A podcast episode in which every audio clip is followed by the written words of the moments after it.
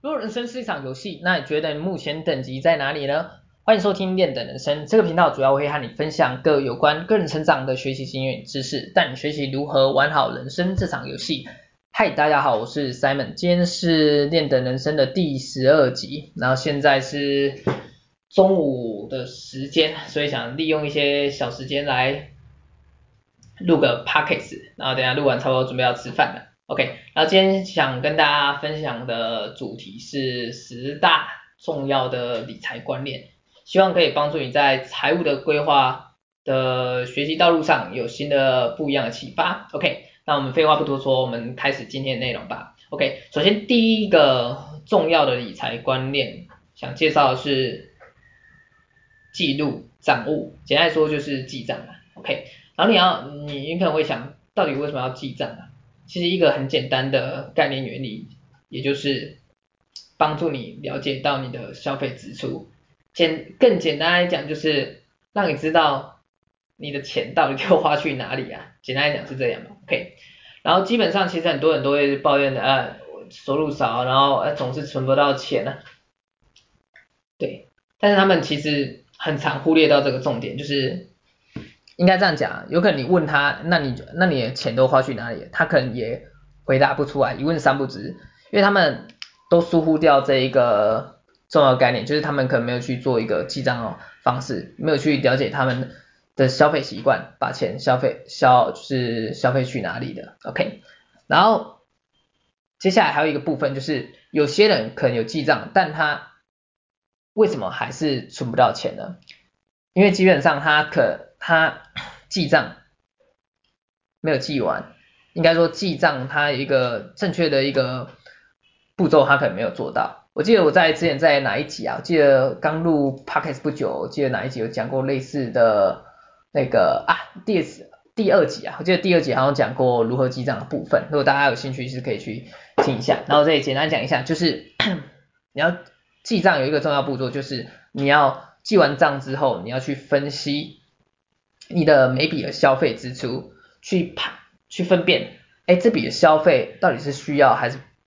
不需要？到底是必要消费还是不必要消费？因为你要知道，其实一旦你去分析，其实你可以很很常发现，很多消费支出可能是你当下那时候看到这件商品，哎，想都没想，是冲动性的消费嘛？就就是对啊，就是冲动性的消费。OK。所以一旦今天你去分析之后，你了解，哎，这笔消费是需要不需要，你才可以因此从这边下手去做一个删减，删减这些不必要的额外消费的部分，OK。然后再来有关记账记账的部分，它其实还有另外一项特殊的功用，就是可以帮助你去制作出预算，OK。然后今天假设你有去为自己的财务去做一个预算规划的话，基本上它就是可以，这个其实就是一个道理啊，就是限制限制你的花，就是可以帮助你限制你的花费嘛，让你在花费上你有一个基准，去因而去限制你的花费，基本上你就可以存下更多的钱了。举例来说，像是你吃饭哈，你这个月的吃饭伙食费大概抓了。一就是你因为你有之前的记账记记账的经验嘛，所以你伙食费平均来说可能花七千至九千之类的，那你可能这个这个月的那个预算，可能伙食费的预算可能抓比较高部分的话，你可能就是抓个九千块嘛，OK，然后你就可以以这个九千块为一个基准，然后去看一下下一次下个月的伙食费消费。模式消费支出又花了多少钱，然后慢慢的去抓到你正常正确的消费习惯、消费模式，OK，然后一旦花超过，你就可以哎想一下，哎这个月是不是在哪一笔消费上可能是有额外的花费，或是有花太多钱的部分，因此你就可以再去做一个删减、做一个调整的部分，以此帮助你可以省下更多钱，OK，这是第一点。要记录你的账务，OK。然后第二个理财观念是注重节流，注重节流，OK。所以一个理财，所以一个一句话就是应该就一个词句啊，一个一个词句，就是开源节流，其实想必大家应该都很常听听见过。而关于开源节流的部分，基本上在于开源的部分，其实往往通常是比较困难达成的，因为它需要消耗额外的人力与时间成本是通常是比较大的，所以相对的话，执行层面上是比较困难的。OK，所以建议在收入有限的情况下，会建议你可以从节流开始下手，对。然后基本上关于节流的部分，基本上你就可以透过我们刚才介绍的记账的方式去分辨，哎，哪笔消费是需要不需要的，然后进而去找到不必要消费，去删减这些额外的不必要的消费，以利你帮帮助你自己可以节省更多的开销，而省下更多钱。OK，然后在节流部分还有额外的一点。想提醒大家是要懂得去控制自身的欲望，简单就是一个概念，就是要培养延迟享乐的心态，对，因为一旦今天你培养延迟享乐的心态，你就会你就会让自己的欲望有所限制，进而你在考虑买一件东西的时候，应该说你在看到一件商品的时候，你就可以更。有更理性的嘛？对啊，因为你相对的话，因为很多刚才我们讲了很多比较，应该说大部分有一半的消费，很多人可能都是属于冲动性的消费，可能基于哎看到这个商品，二话不说马上立马就买下来嘛。但是买回来，其实你可以看到有些人家里可能放一堆他不必时常没有用到的一些东西，也是有可能的。OK。但应该这样讲，有些人可能会觉得人生苦短，为什么不及时享乐？对，但我想这个其实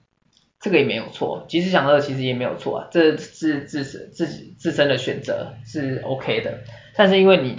我想今天你会看，应该说今天你会收听这个节目，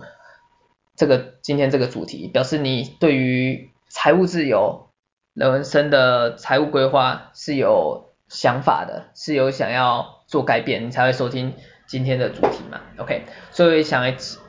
建议你还是要懂得控制自身的欲望，去培养延迟享乐心态，对你的财务规划是有所帮助的。然后这也突然让我联想到一个曾经看过一个动画，哎，不是动漫啊，就是那个《钢之炼金术师》，对，撇开它里面的打斗场景，呃，那个画风好看。之类的，它其实也宣宣传，不是宣传啦，就是它也传递了蛮多不一样的人生价值观或是人生的道理。举例说，像是有一个观念是那个等价交换的观念，其实，在人生当中，其实很多事情都是这样，凡事有得必有失，有失必有得嘛。你选择怎样的生活，你当然就会得到。怎样的生活？废话，对啊，简单讲就是这这样嘛。所以你选，你一旦你选择什么，你一定会在某方面有可能会失去什么嘛，对啊。所以基本上一样的道理，你今天想要得到什么，你必须先牺牲掉什什么嘛。对啊，一样的道理嘛。OK，或者说些功效，好，越越讲讲越扯越扯越远了，是不是想吃饭了？OK，好，没关系，我们再回来。所以简单来讲就是培养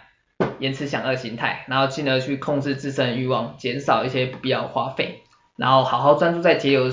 节油身上，可以帮助你存下更多的钱。OK，这是第二个重要。的理财观念，OK，然后我们再来讲第三个理财观念，简单来讲就是养成储蓄习惯。第三个理财观念是养成储蓄的习惯，OK，因为很多人都会觉得，应该这样讲，很多人都会觉得，哎，存钱好困难呐，哇，每次想存钱呢，总是存不到什么钱，对。但我想告诉你，其实一个很简单的原则，就是你将储蓄这个行为变成一种习惯。进而进而自然而然的，他就不用耗费你的意志力，你也你就不会觉得存钱很困难的，对，因为这样讲哈，其实根据那个科学研究报道，它其实统计上，其实我们在我们每一个人他平均来说，其实一天当中，其实有九十 percent 以上的行为动作都是基于我们习惯所控制的，像是像是哈，举例来说，你早上起床，大部分人应该早上起床都会去刷牙，所以你不会去特别想说，哎，我今天早上起来，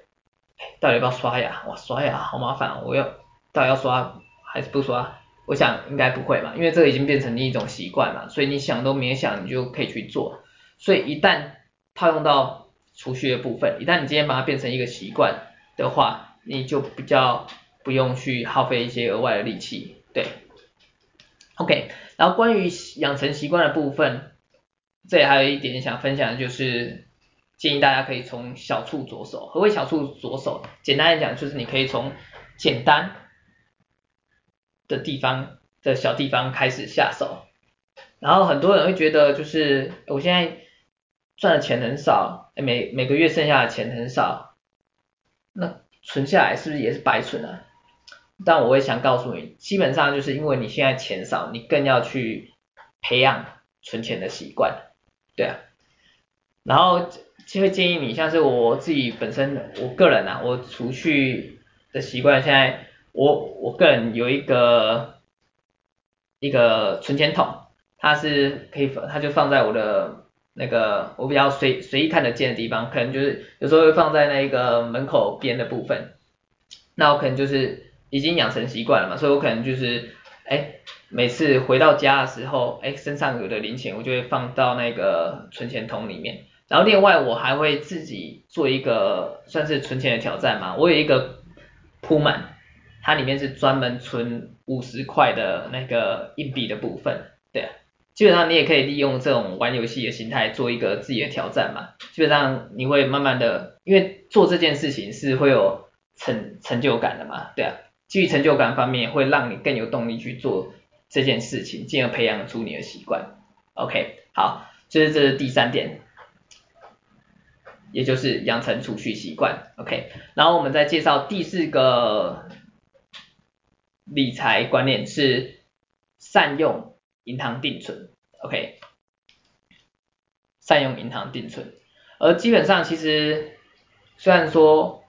现在普遍的一般的那个银行的定存利率都不高，但是我想告诉你，你还是不要去疏忽掉它，因为你要知道利率不高，但是它跟一般的活存相比之下还是有所差别，对啊。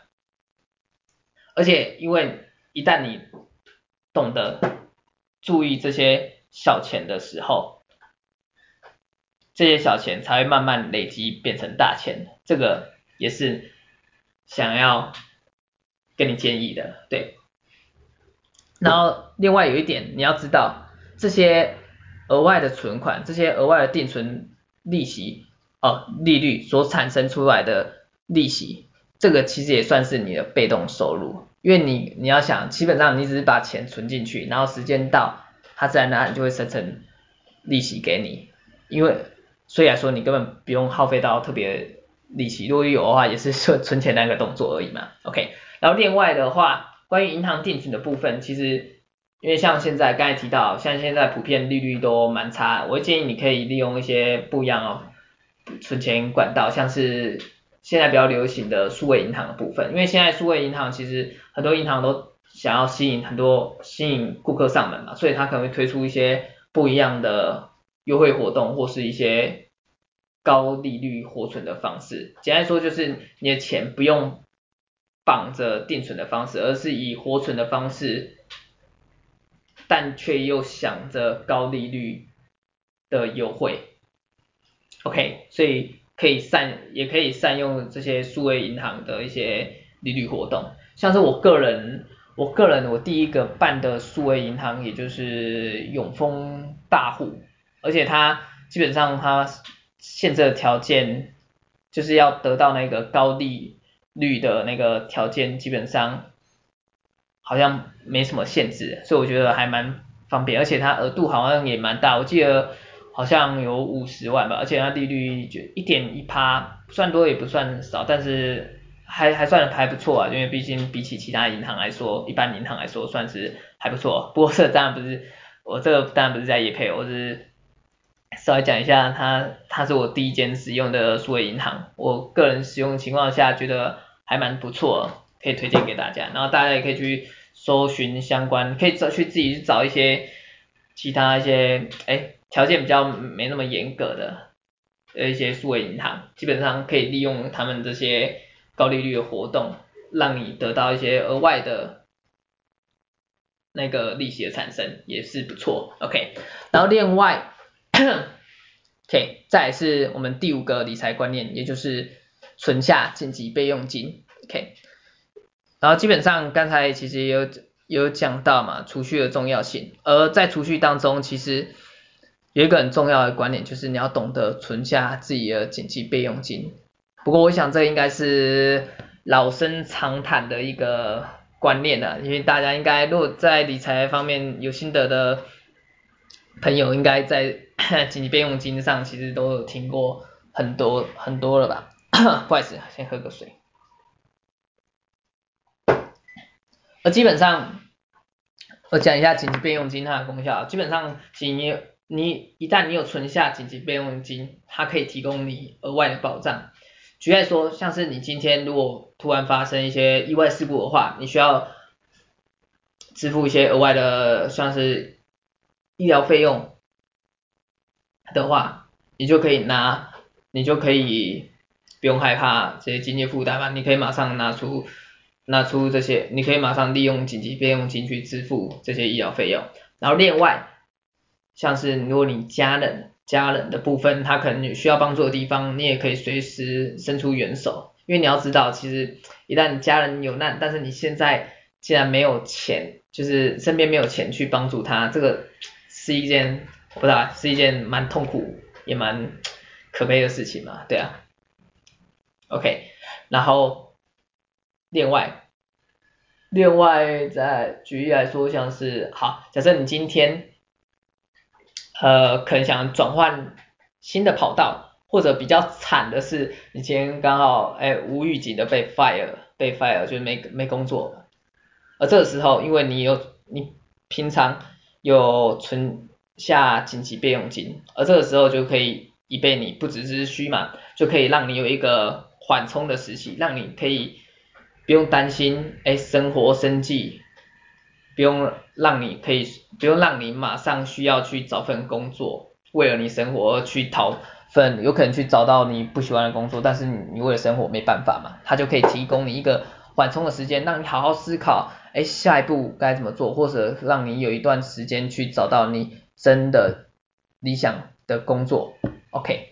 我我记得我在哪一集啊？第七集好像有讲过离职，就是。类似的话题，好像第七集是讲什么？第七集好像讲到有关那个讲什么？我突然忘记啊。第七集讲什么？对啊，离职前的那个五大准备啊，对，那个那个部分往往也有讲过紧急备用金的重要性。对，大家有有兴趣也可以去看一下。OK，好，然后有关紧急备用金的部分，我会建议大家其实可以抓大概三到六个月的那个生活的花费嘛。OK，因为基本上抓三到六个月，基本上其实也够你找一份找一份适合你的工作，也可以足够你有时间去思考人生的下一个阶段。对，然后如果你比较担心或者你想要休息有一个长的休息时间的话，你也可以抓一年一年份的。不过其实通常建议你还是抓大概三到六个月，因为你可以利用一些额外的资金转为放在像是市场投资里面，会有更会有更多的收益，对，OK。然后关于紧急备用金，我还有第二点想提醒的是，就是你可以善用定存，就是一些利率啊，让你的紧急备用金产生额外的利息出来。然后另外的话，建议你的紧急备用金可以以那个。分笔的方式，也就是拆开成一笔一笔，就是不要一次。假设你现在紧急备用金可能存二十万，不要一次都将这二十万存到都定存到同一个项目之中，而是将这二十万可能分成单笔单笔，可能一万、两万、三万诸如此类的不等，因为你要知道，呃，有时候紧急状况的时候，你通常可能不需要二十万那么多，有可能只是需要三到五万。这时候如果你有分笔去存的话，你就不用一次将这二十笔的紧急备用金完全解约，因为你要知道，虽然解约可能不会损耗到你本金，但是利息，而且你要考虑到时间成本嘛，对，它可能会让你的利息有所损失。但是如果今天你采分笔的方式去定存的话，基本上你就只需要将该笔比较小的数目去做一个节约动作，你相相对上你其他笔的话就不需要节约，也就不用花费到那些额外的利息的损失了。OK，所以第五点是存下你的紧急备用金。OK，然后再来我们讲第六个重要观念，也就是解决自身的负债，解决自身负债。OK，因为你要知呃，因为这样讲哈，负债通常其实它也会伴随着相关利息的产生。OK。而这也就是我们需要付起的，我们需要付起的额外的代价之一嘛，OK。然后今天如果你将你的自身的负债可以去提早的去做一个还清的动作，基本上对于你的财务规划是有帮助，而且一旦你身上没有负债时，那时候心情压力你是真的可以轻松不少，因为你可以。你不会感觉到太多的经济压力的重担扛在身上，因为像现在人哈，现在出社会，刚出社会，可能有些人马上像我自己，我马上就 背一个学贷之类的，OK，然后有些人可能之后可能有买房的规划、买车的规划，他可能又背了房贷、车贷之类的，所以你算一下起来，其实每个月额外这些额外的开销，其实对经济。上其实也算是蛮大的负担之一，OK，所以你要懂得去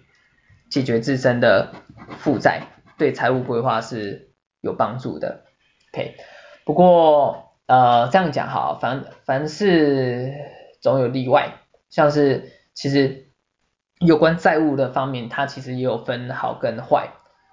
而另外在一些比较特别的情况下，如果你懂得。资金的资金的运用，像是额外的投资的话，基本上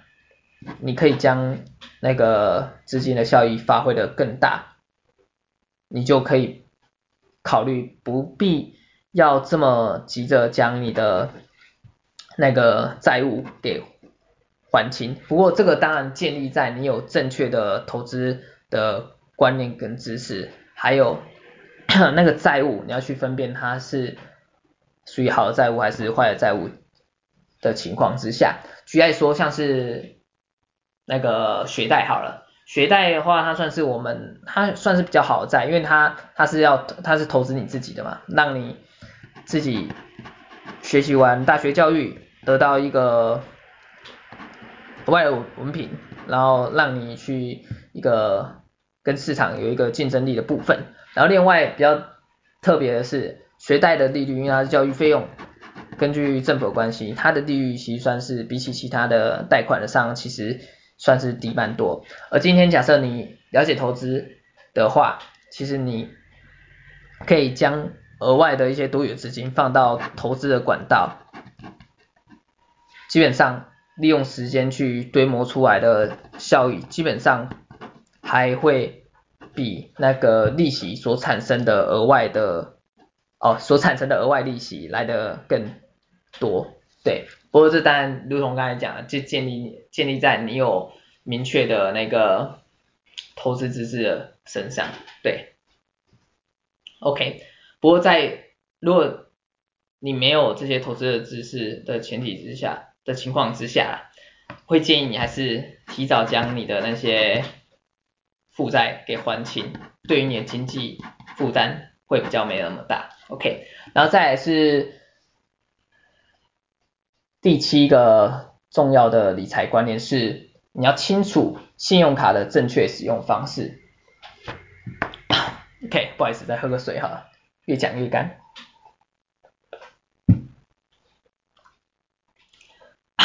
OK，像是我小时候我看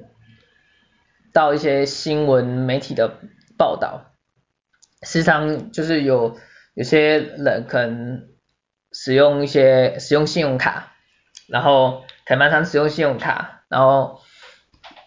就造成他们。哎，负债累累，然后最对啊，就最后变成卡奴，然后因此因为负债累累嘛，然后钱没办法还完，而选择自杀轻生这条道路。对，所以小时候其实对信用卡的印象，其实我个人来说其实蛮不好的。不过后来长大之后，我开始学习一些正确的财务知识之后，才发现信用卡它其实有它存在的必要意义，也有它的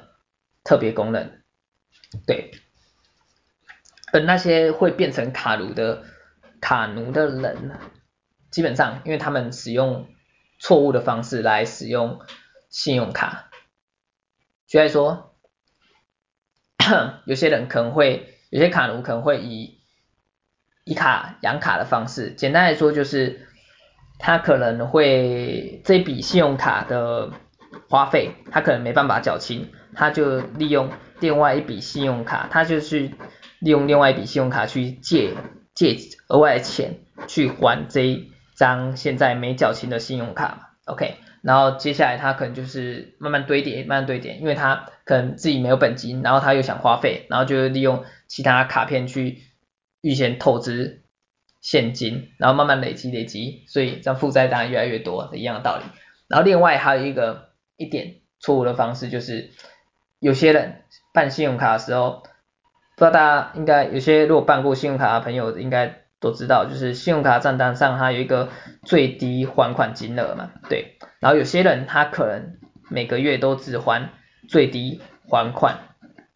金额的部分，而这时候你要知道，因为信用卡它的利率，然后信用卡利率其实也不低，而这时候如果你每个月只还最低还款金额的话，你那些所欠的钱，它配上你的那些循环利息。滚下来，其实这个就是一个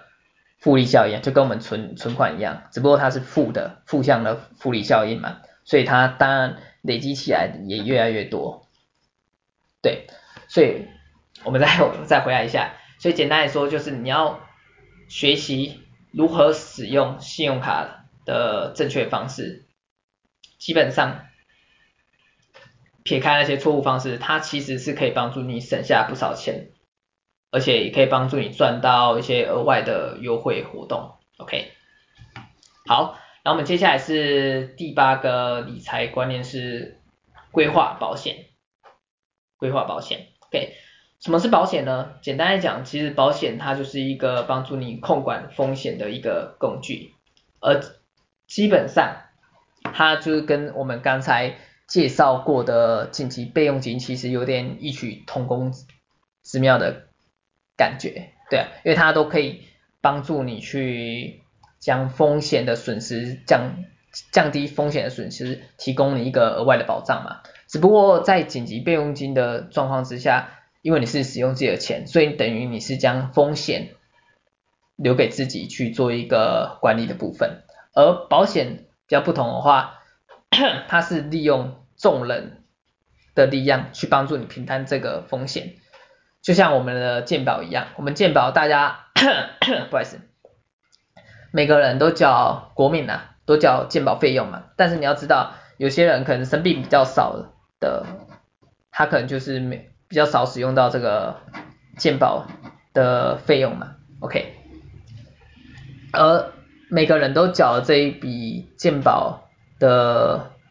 健保的保费，它就形成一个我们大家国民的共同。健保资金，一旦今天有人需要呃有关医疗上的帮助，但他可能负担不起这么大的医疗费用，此时就可以从这个健保的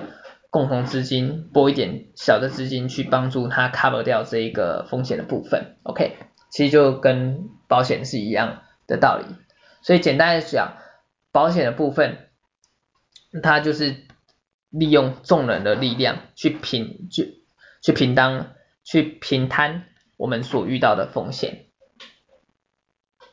对，所以会建议那个像社会新鲜人，刚出社会的新鲜人呢，的部分，可以提早开始学习一些有关保险的知识，然后尽早规划呃自己的保险的部分，让你得到额外保障，以免遇到一些突如其来的事件会让你措手不及。OK，所以第八点理财观念规划保障。OK，然后接下来进到第九点的部分是学习投资，学习投资。其实刚才在前几个观念，其实我们也讲到投资的投资的一些想法部分嘛。OK，然后另外其实你也要知道，像现在这个社会这个现金，如果你单纯只靠一份收入，然后慢慢的存钱的话，你想要累积资产，通往财富自由，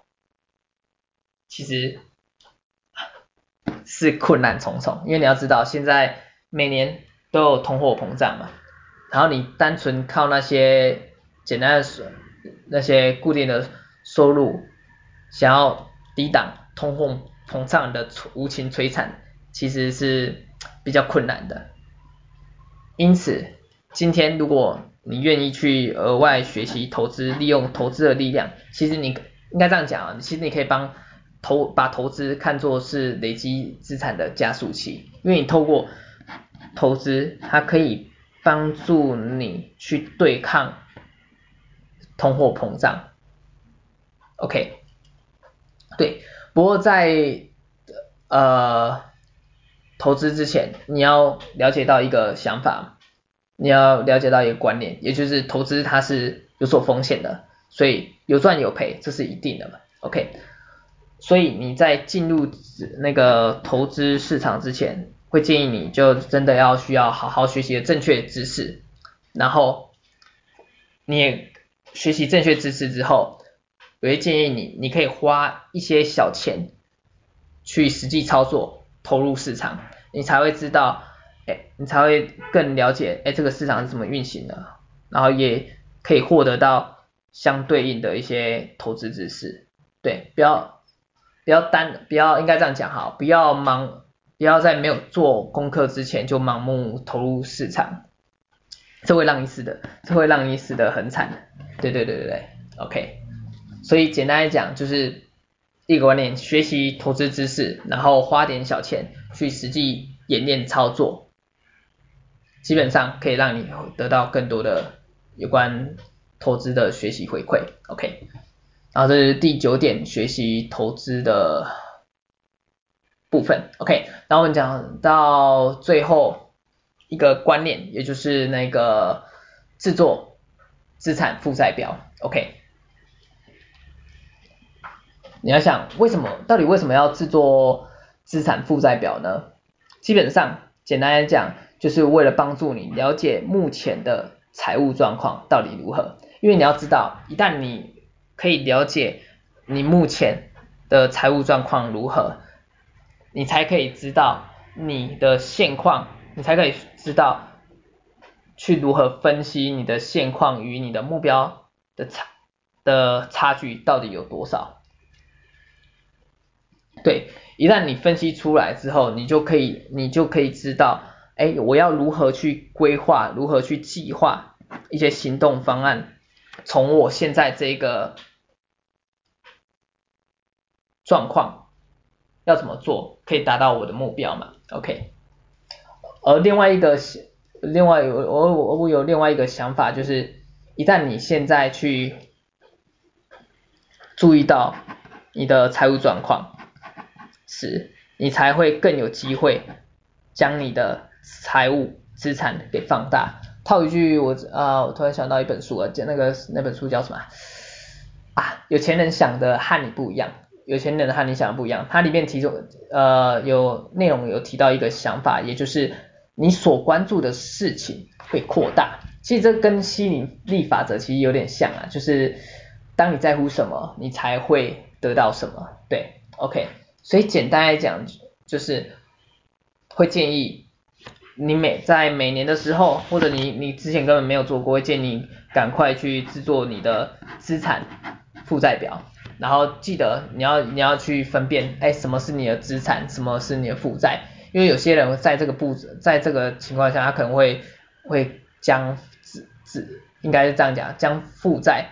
会搞混成资产。举例来讲，就是有人觉得那买车，那个车是我的资产，但是你要知道，车子会贬值，而且它每个，如果你自己开，因为它每年可能会贬值嘛，会折损，而且你每每年也需要付一些额外的那个保养费啦，一些。维可能要维修费用，然后再来就是一些税收，所以相对的话，你今天买回来的这台车，它其实啊，套用我们刚才现金流的概念嘛，它其实每年都是在帮你带来负向的现金流，所以等于来说，这台车子是你的负债才对，除非你你有利用这台车子得到额外的。收益，而且额外的收益还要大于你去维护